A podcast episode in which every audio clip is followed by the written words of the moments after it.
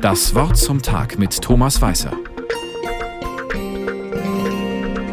Heute darf man das noch einmal. Hecken schneiden. Denn ab morgen gilt, Hecken, lebende Zäune, Gebüsche und andere Gehölze müssen bis zum 30. September in Ruhe gelassen werden. Ab morgen muss der Garten so bleiben, wie er ist. Starke Rückschnitte oder eine radikale Umgestaltung müssen bis zum Herbst warten. Der Sinn dieser Vorschrift, Vögel suchen im Frühjahr nach Brutplätzen und Hecken, Sträuche und Gebüche sind dafür optimal. Hier lassen sich Nester bauen, versteckt vom Grün können Vögel ihre Eier legen und bebrüten.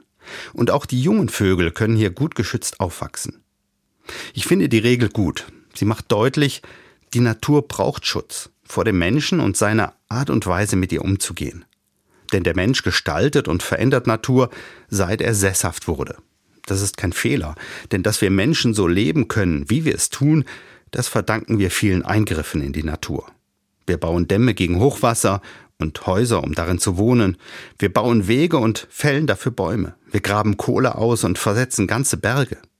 Weil das so ist, weil wir fast alles ändern und gestalten können, braucht die Natur auch unseren Schutz, wie bei den Hecken. Denn ohne dieses Verbot würde es viel weniger Vögel geben. Das ist nicht nur für die Vögel gut. Naturschutz kommt auch dem Menschen zugute. Diese Auszeit im Garten, die ab morgen gilt, die beschenkt mich. Sie sagt mir, du musst nicht dauernd machen und tun und aufräumen und das Leben zurechtstutzen. Du darfst auch einfach mal gucken, wie alles wächst und gedeiht. Du darfst der Schöpfung bei der Arbeit zusehen, beim Grünwerden und Blühen, beim Schlüpfen und Aufwachsen. Die Schutzzeit für Pflanzen und Tiere macht mir auch deutlich, ich muss Rücksicht nehmen. Naturschutz, das heißt für mich, Menschen beschränken sich, tun nicht alles, was sie könnten. Und statt die Schere anzusetzen, gewinnen sie so einen neuen Blick auf die Natur.